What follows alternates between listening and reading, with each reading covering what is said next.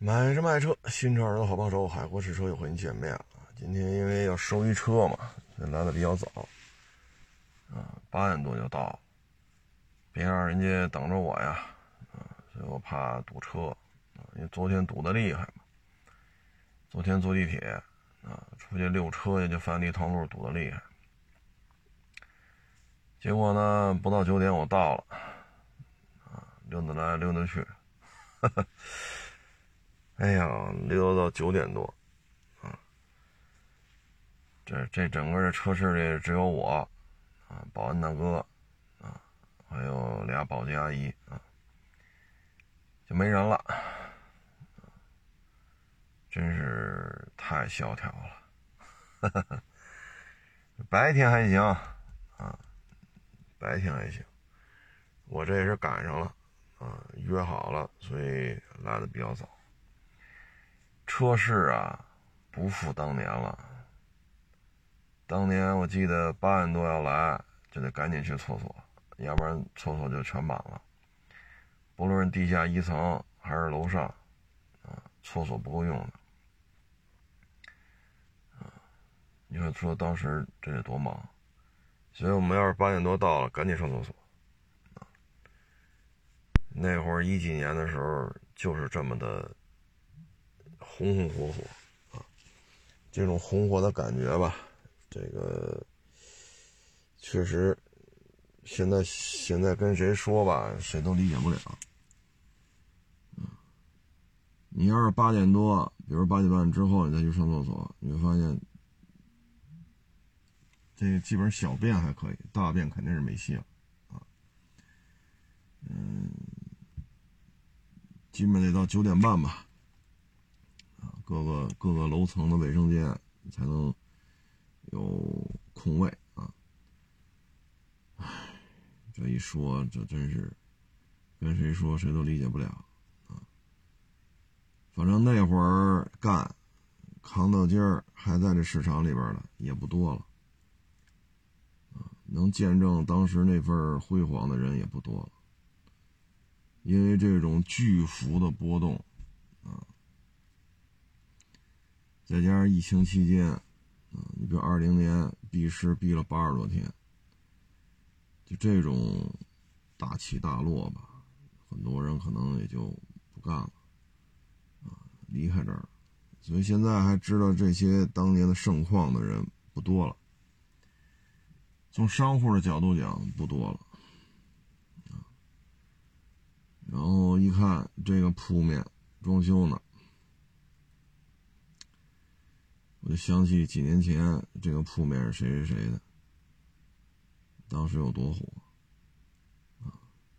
然后撤摊了，一直闲着，闲置到今儿，然后现在谁接过来了，装修了。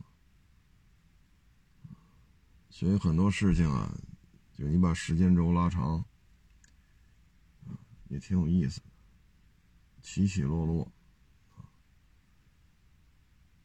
这个事情这种演绎呢，其实只有做实体经济的啊，你才能理解包括进而演化出来的这个风险控制这个很多人也是他没经历过，他就体会不到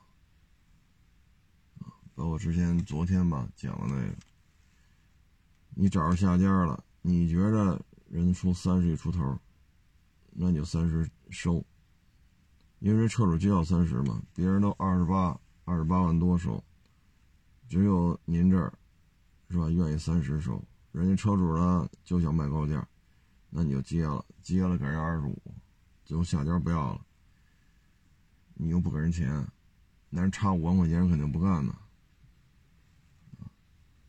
所以，就这里边这些风险控制啊，你不经历过这个起起落落、大风大浪，嗯，有些东西你是没有感受的。很多东西对于风险的评估，啊，实际上没有什么规章制度上墙，啊，它仅仅就是一种直觉。你觉得这事儿不靠谱，那这事儿就别干了。这就是一个直觉的问题。所以做实业嘛，倒腾车，啊，这是一个相当锻炼人。所以有时候我觉得，说十一昨天啊，冷冷清清的，啊，说今天还是冷冷清清的，啊，有车市里这么一溜达，往这一待，啊，也是颇为感慨。像原来车市里边做电脑维修的，都两三家，说你显示器黑屏了，给你修一修。操作系统崩盘了，给你重装系统。啊，说你这个鼠标坏了，给你送一个。就做这买卖的，这车城里边都两三家。快递专门包一间库房，啊，每一层一个快递小哥。你的任务敛件去，敛完件，扔的这个库房，然后来一个。车啊，不是电动三轮车，来一辆车，库嚓一卸，全是快件这几个小哥呢，再按楼层再去分，分完之后，他再拿这个快件再上各自楼层去发去。发的过程当中也是敛件这样的话，上午敛一波，下午送一波，顺便再敛一波，业务就得这么忙。现在呢，这快递小哥。骑着电动三轮，上午来收十个八个，送十个八个，就完了。有时候下午再来一趟，那就没什么活啊。包括原来这擦鞋的，那几个，就说大姐吧，啊，几个大姐背着一个那个就擦鞋那小箱子。提了一马扎儿，啊，到处串，啊，因为销售多嘛，都穿着衬衫、西裤、西服、小皮鞋。他有擦鞋的需求啊，然后就背着箱子到处串呗。就擦皮鞋的这大姐或者阿姨，都好几个，啊，五六个都得。你说那会儿这车城得养多少人？这都是产业，啊，别瞧不起他，人家这都靠着这能养家糊口，啊，人靠着这份辛劳，人能养活老人，养活孩子，所以人家也不容易，啊，你再看看现在，疫情之后吧，好像还有一个阿姨背着那箱子在这擦，但是好像去年就见不着了，就没见过这车城里还有擦皮鞋的服务。现在等于上厕所您不用排队，什么时候拉尿您随便啊，有的是坑位啊。送快递也没有在这儿住点了，说包括库房。我之前二二零年还二一二一年初我忘了，我还跟那个老跟这送快递那个聊呢，我说你们这。怎么人越来越少了？嗨，原来给这送件啊，七八千块钱，件儿多呀，恨不得拿着麻袋去收件，拿着麻袋去送件。现在十个八个，你这数量差太多了，所以七八千就降到五六千，五六千还往下降。后来他说不干了。就没法干了。他说回老家也挣四五千，但是我不用租房子呀。你看这租个小平房，千八的，你在家最起码这房租省了呀，而且吃饭贵呀，没有十块钱以下的，随便点个盖饭十几块。来碗拉面也不会低于十块的。你这一天你这么大体力劳动，是不是？所以连吃带住，你再加上这费用那费用，这一个月得将近三千块钱。将近三千块钱，这已经生活的很节俭了。那你一个月挣七八千，那还行，给老婆孩子最起码能优惠三四千呢。你现在如果就挣四五千，你自己花都开销都得三千，那你优惠就一千来块钱，那还不如家里干。啊，同样的收入何必呢？所以这就是车市的现状，啊，嗯，基本上就是这么一个萧条的状态了。因为是买卖好的时候，我这来的可早了。六点六点来钟，啊，起来了，七点来钟出家门，啊，到这儿赶上不堵车的话，八点八点来钟到了，到了赶紧抢厕所去，啊，抢完厕所了，就该开灯开灯，啊，热车，啊，看看微信，啊，又该擦的擦的，但是现在不行了，啊，现在就处于。这有时候一天，啊，这市场里也来不了几波人，啊，就这一个市场里边啊，只要进来的也来不了几波。现在经常出现这种情况，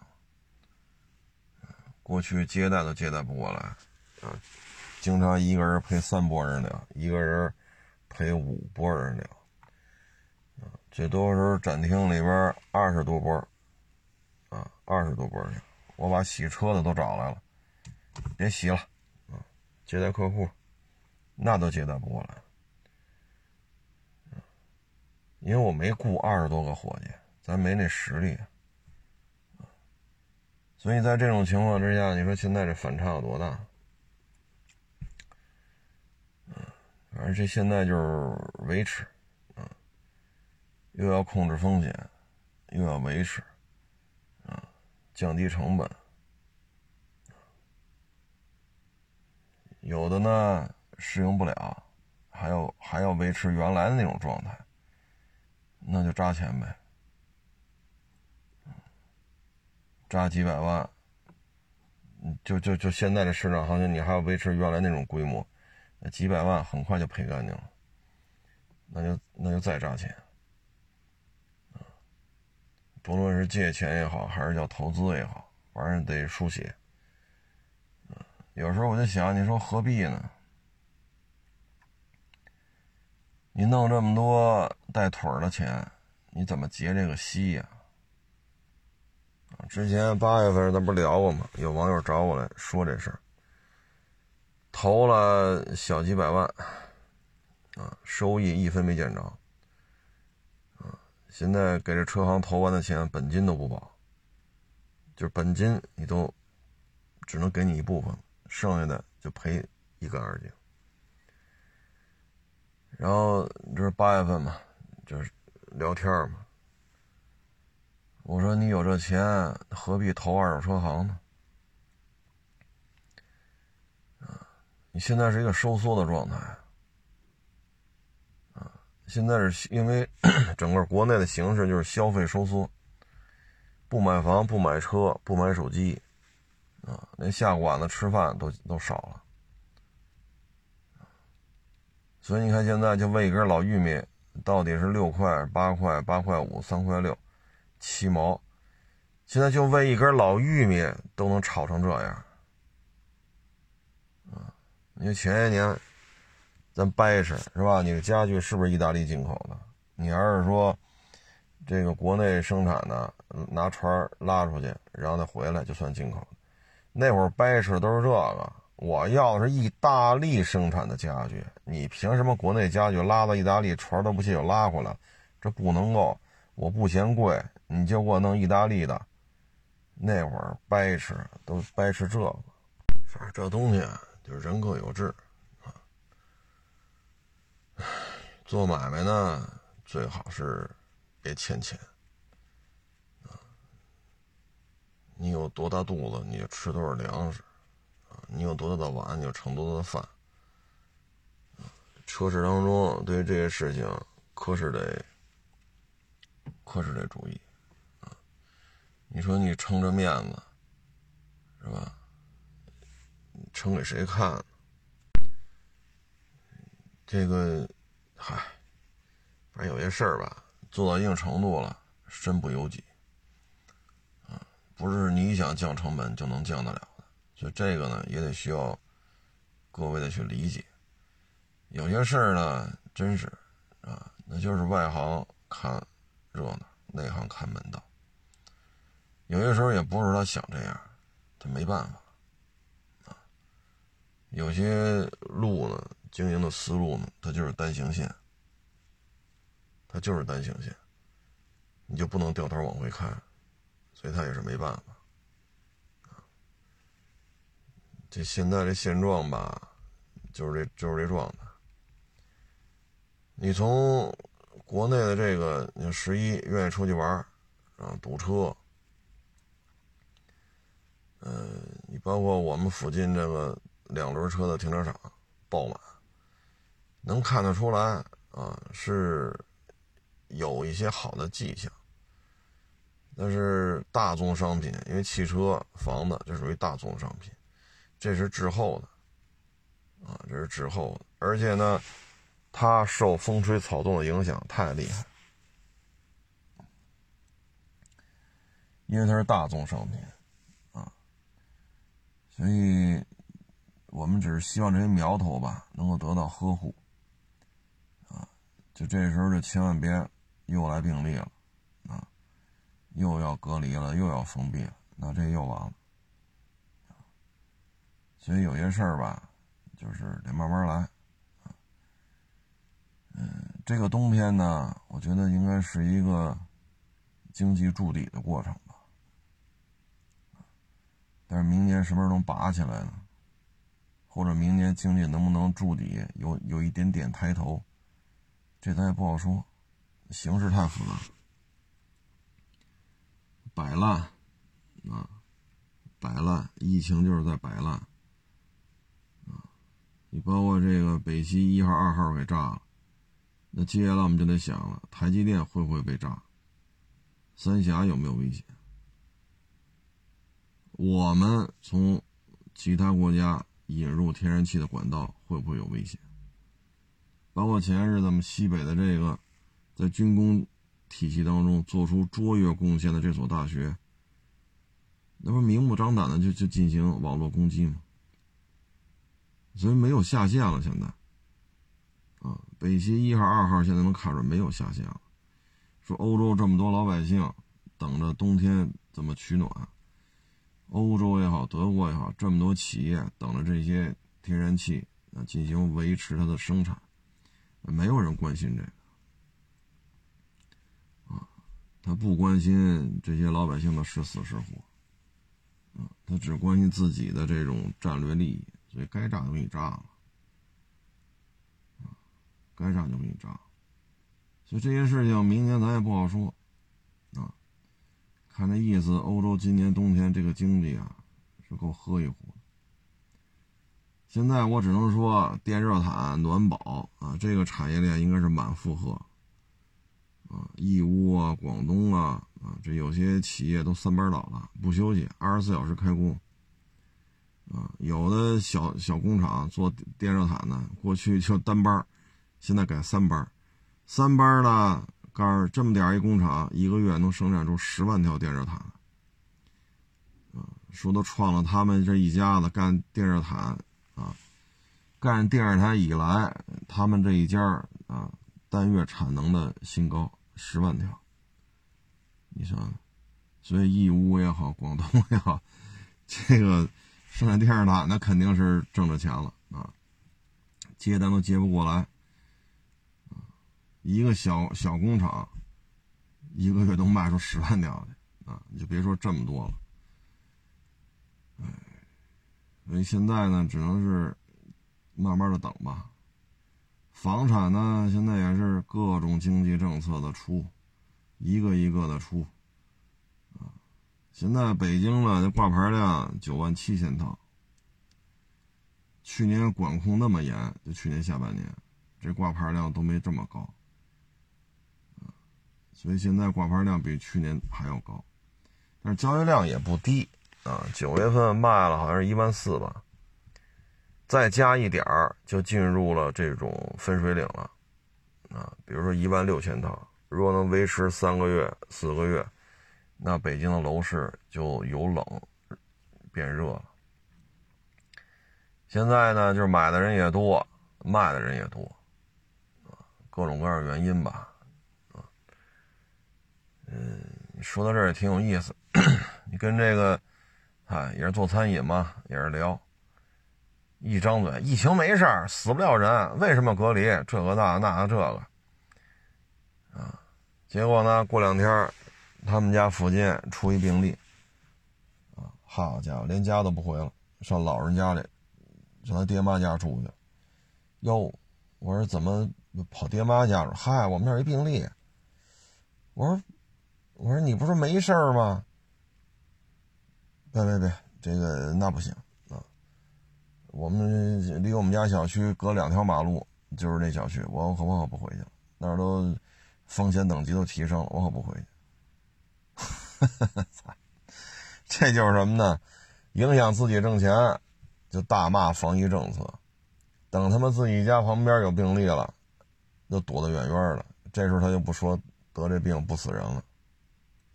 哎，这种人很多，很多。所以呢，他对防疫政策的好与坏，他看的就是自己眼巴前这点事儿，影响他挣钱了，就骂天骂地，附近的小区有这病例了，立马就跑，这是很真实的写照。国内有相当一部分人都是这种状态。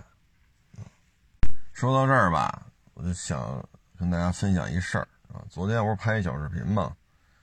中国汽车出口暴增，啊！你说十一国庆节，我要是一中国人，中国汽车出口这个量超过了德国，啊！咱就不管什么品牌啊，就是德国生产的往德国以外的地区出口，中国生产的往中国以外的地区出口，就这个量能超过德国了。那你说十一国庆节我说这事儿有什么问题吗？十一不是咱们国家的国庆节吗？就是咱建国呀，是不是？四九年十月一号，咱们开国老祖在天安门城楼子上不说了吗？中华人民共和国成立了。那我也是中国人，我说这有什么问题吗？好家伙，这就不干了啊！你怎么是这种人啊？你怎么这样？你说你说这合适吗？我操！我说他妈什么合适啊？我说什么合适？那你说我说什么合适？我一中国人，我国庆节我说是中国汽车出口超过了德国汽车出口，有什么问题吗？我看了看我拍那片子，哪儿说的不合适啊？我操！我说你一中国人，你居然说我说这话不合适，那什么话合适？什么话合适？说什么？所以说，国内就这种，你说咱也搞不明白。你说你是不是中国人啊？您说，您要这么瞧不起中国，说中国汽车出口居然超过德国，哎呦，您这伤心呀，难受啊！哎呀，您这痛不欲生，您干脆移民走得了。您是？你你你骨子里你觉得你是个德国人，那你就移民去德国，是不是？我还说这话不合适，我说什么话合适？就得骂中国人傻逼，就得骂这国家完蛋了，就得骂中国的生产东西都是垃圾，就得说这个，你觉得合适是吗？那我都想问问了，您这您是哪国人？该办签证办签证啊，走啊！德国驻北京大使馆开着呢。百度上能找着那地址，啊，您就去就完了。你办签证走。您要说您连去德国办个签证的钱你都挣不出来，那您也就别出去了。不是说我要留您啊，就您要国内连这个办签证的钱你都挣不出来，您去国外您能干点啥？啊，你要有那钱赶紧走，啊，可别让您这么委屈。好家伙，我一中国人。我十月一号说说中国汽车出口超过德国了，我还成罪人了。我他妈应该怎么说呀？中国不行，中国是废物，科技不行，经济不行，军事不行，教育不行。我干嘛呀？我说这个，你这么以中国为耻，你赶紧走吧。啊，那大使馆开着呢。那，所以这这这这都都纳了闷了，我操！哎呦，还我是那样人，我是哪样人啊？我是哪样的人？你说说这个怎么还还还还惹着这几位爷不爱听了？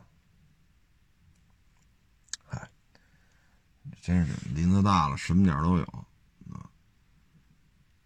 也不知道我说什么你爱听？说点中国的好，这就就跟打了他们家孩子似的啊！你说这玩意儿，哎，身边这种人呀，可是不老少。可是不老少，哎，我也理解不了，啊，我也理解不了，你说这个跑出去的，啊，还就我也知认识一些，就是离开中国了，移民了，那你就去挣老外的钱吧，你国内怎么挣的钱，国外接着挣啊？不行，还得拍视频回来，啊，还得拍视频回来。还得吃国内的流量，所以你说有些事儿吧，也觉得也也挺逗，你又觉得这国家不好，你又得在国内发这些视频，然后通过视频还得挣钱，你说这也挺逗的，哎，真是什么人都有，说明什么呢？就是您这敛财的渠道。只能在国内，脱离了这片土壤，您在国外挣不着钱，然后呢，又得在这挣钱，又得在这骂。当然了，有的不骂，人家可能做什么，呃，比如说房产类的，比如说汽车类的，还针对国内的消费者去拍拍房产、拍汽车，啊，说白了，你在你挣不着老外的钱。啊，没没这本事，还是得吃这片土地上挣的钱，啊，包括之前你看那谁，好家伙，那什么申英，好，还什么石景山、昌平、顺义，二十年了都没出清华北大，所以中国的教育彻底失败，啊，中国的穷人没有出路，中国老百姓享受不到高等教育，我勒个去！底下一帮人叫好，哎呦，说的对，说的对啊，这那。我说他妈石景山也好，顺义也好，昌平也好，每年都有考上清华北大的，还他妈过去二十年没有，底下一堆人叫好。我操！我说叫好了这些，你知道石景山、昌平、顺义在什么地儿吗？说什么你都信。但是我估计他不会骗你，因为你没钱。他要骗的是这种有钱的。啊天天刷抖音跑这叫好去了，这您的精力都放在这上，您能干干点啥事儿呢？所以这这种人真是挺多的啊那你你在国内骗这么多中国人钱，去接着骗老美去，股票基金，美国也有股市，美国也有基金，玩不转，玩不转，还得吃国内这一套。啊然后这平台吧，现在也挺逗，啊，有几个网友给我发这链接，说那个侵华日军的，啊，这些罪行啊，就海外的一些照片呀，现在都发现了啊，发现之后把这照片发出来，然后这个呵，限流、下架、删除，然后你看看，在国内穿和服，哎呀，和服好美呀。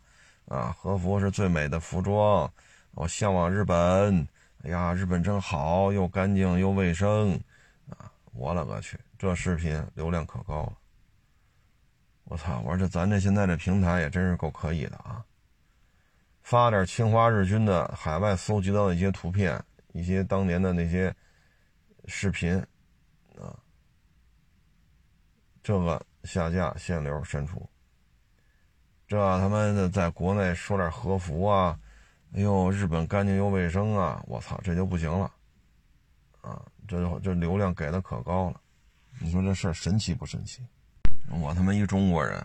我十月一号说中国汽车出口量超过德国，我还就得挨骂！我操！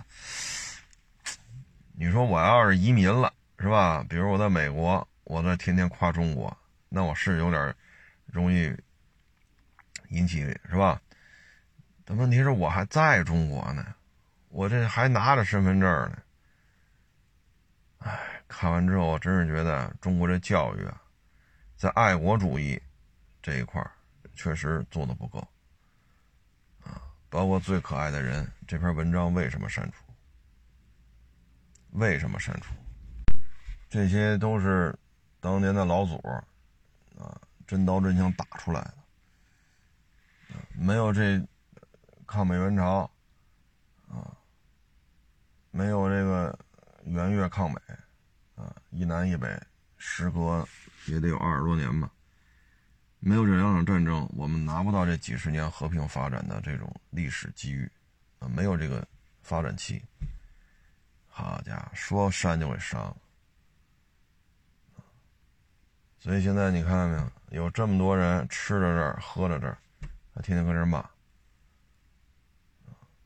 你说那干餐饮的是吧？一说这这胡说，冠状病毒感染根本就不死人，这就是他没感冒。至于吗？啊，隔离这那根本没有必要。吃什么药，戴什么口罩？一到他们家隔两条马路的小区出病例了，然后调调那风险等级，呵，立马跑到爹妈家住去了。这种人呢，就属于就盯着眼巴前这点利益，只要不侵犯我的利益，怎么都行；侵犯我的利益，我就对抗。说你影响我饭馆生意了，那你防疫政策就是不行。说真有病例了，你这防疫政策为什么没看住？为什么不隔离给他隔离好了？你想想，这就是什么呀？我，我第一，老子天下第一啊！我的利益谁也不能侵犯，我不能做任何牺牲，我不能做任何付出。什么团结呀、团队，扯淡，这是一类人啊。至于这个。哎，吃在这儿，喝在这儿，长在这儿，还天天骂这儿，这就是另外一路人了，啊！哎，什么人都有啊，要不然你说日本人当年打过来的时候，啊，伪军的数量比他妈日本侵略军的数量还多，啊，所以这就是人性，啊，这就是人性。哎，不就聊这个了，人各有志。是不是这东西就是人性，看一消息啊，就是挺有意思，就是美国的这个芯片企业的这个业绩啊，相当的差，啊，不是一般的差，啊！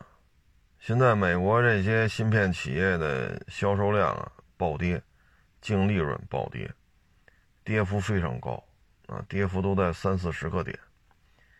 这个呢，就是有两个因素，首先呢，美国啊，之前这二年之前啊，不一直躺赚嘛，一方面躺赚，一方面还封杀中国，所以导致呢，这个芯片的价格暴涨，啊，所以他真是躺着挣钱。但是呢，疫情两年多，快三年了，咱们以手机消费量为例啊。之前一年做到十五亿、十六亿，就全球销量十五六亿部手机。去年只有十三亿多部手机，今年呢十三亿十三亿部全球年度销量守不住，可能只有十二亿部手机。那你手机对于这些芯片需求量是比较高的，但是你一年少一两亿部手机，一年少两三亿部手机，那芯片。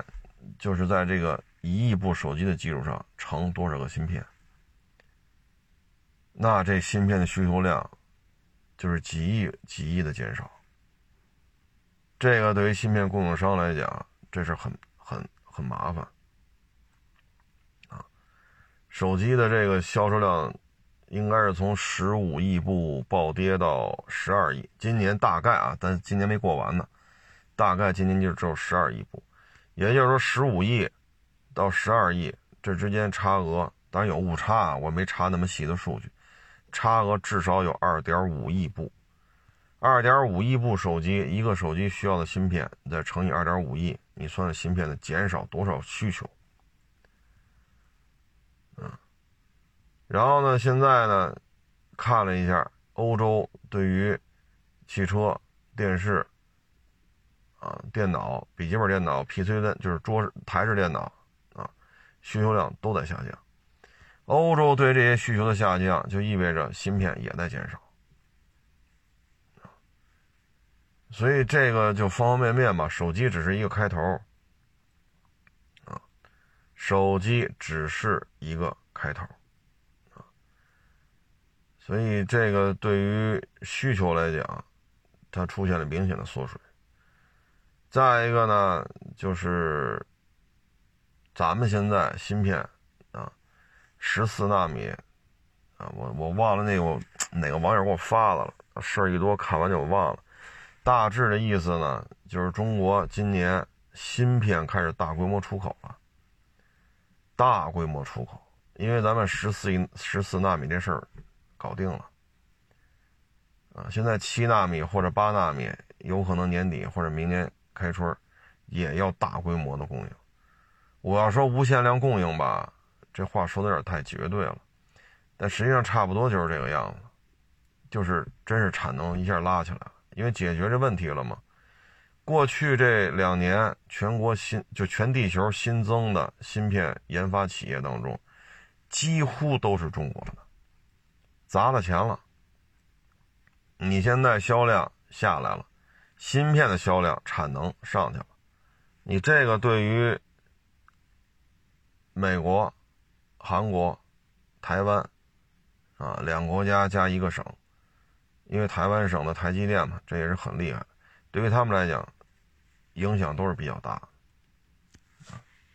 你看韩国八月份芯片啊，这个出货量同比下降百分之二十，啊，已经连续两个月销量大幅度下滑。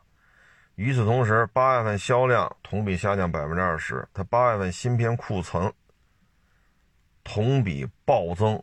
超过百分之六十七，也就是八月份呢，你的出货量下降了百分之二十，但是你的库存八月份同比增加百分之六十七，所以现在这个芯片业呢，一方面经济低迷，确实需求量在减少，另外一方面呢，咱们芯片也解决了很多问题，咱们一旦进入内循环，不需要外购，甚至于对外出口，对于。他们通过高附加值赚取高额利润的这种行业，这就是毁灭性的。大家可以看看原来盾构机，就挖地铁那个，啊，上亿欧元一部，坏了保养这拆装这个那，得咱们出钱，一小时多少欧，请人工程师来还得包机，啊不是包机，就是咱给人买一个非常牛逼的头等舱，咱出钱，这边大酒店住着。多高的成本！后来盾构机咱搞成了，咱们现在盾构机一旦搞成了之后，全球盾构机的价格那不是腰斩啊，那是别的国家盾构机就一台也卖不出去了。除非有意识形态的这种约束，他坚决不能买中国的东西。除非这种地方，但凡是谁都能买的，德国的这些盾构机一台也卖不出去，这就是现状啊。所以，咬着后槽牙扛着吧，啊，市场里没有什么商户来。昨天来，大车行灯都没开，啊，今天来，反正中午的时候倒是亮灯了，但是也有没开门的大车行。萧条呢，眼前的萧条，这是实打实的存在，因为汽车毕竟是大大宗商品，啊，嗯，熬着呗。是不是？抱怨不解决问题。天天骂这个国家也不解决问题，你只能干好自己的事儿，啊，反正身边呢，我相信大家也都接触过，啊，平时影响自己旅游了，骂共产党；平时说影响自己挣钱了，骂防疫政策，等真他妈自己小区有病例了，哎呦家，你为什么不？你们这防疫政策太松了，为什么不得看住喽？你们这防疫上怎么回事啊？赶紧把那个什么中药这那送家来，赶紧给我们楼道消。你看着吗？就怎么说都是他，啊，怎么说都是他，啊，你跟这种人你讲什么团结、团队、奉献，纯属扯淡。包括昨天我看一个，应该是美籍华人回国，他说在美国。只有一个窗口办这个什么核酸检测证明啊、签证啊、机票这个那，还是这点人，就这一个窗口，排的队那叫一个长，都毕恭毕敬的。哎呀，就是美国人这个那没有哈。等一到了上海，下了飞机，咱们这边是两条两两个窗口，两条队，两条队呢速度就快很多。嚯！他说：“还是飞机上这点中国人，或者说有中有美国国籍的华人，啊，还是这一飞机的人，到了上海就开始骂大街，啊，共产党这不好那不好那不好这不好，我勒个去！他讲话，我作为一个加入美国国籍的中国人，在美国排队效率那么慢，没有一个人敢说个不。到了他妈上海，效率这么快，就在这骂，啊，你们你们中国政府效率低，啊，你们办事能力差。”他说明明排队时间是短的呀，一条队变两条队啊，啊，所以这种心态的人很多，啊，很多，骨子里的这种，这种，嗨，咱也不说了。昨天呢下雨，今天呢还在下雨，啊，也不知道今年这十一是不是又要下七天雨。现在这气候啊实在是太反常了，啊，去年十一下了七天雨。恕我直言啊，生在这，长在这，活这么多年，第一次遇见。现在呢，昨天下，昨天下午下了一会儿，也就十分钟、二十分钟吧，不下了。然后晚上呼啦一下就开始下，下还挺大。然后今天早上一出来，一直在下，啊，这天一直哩啦啦下，一会儿停，一会儿下，一会儿停，一会儿下，啊，也挺好，啊，空气能湿润一些，啊，这个省得天干嘛。啊行了，不多聊了啊！谢谢大家支持，谢谢大家捧场啊！欢迎关注我新浪微博“海阔试车手”。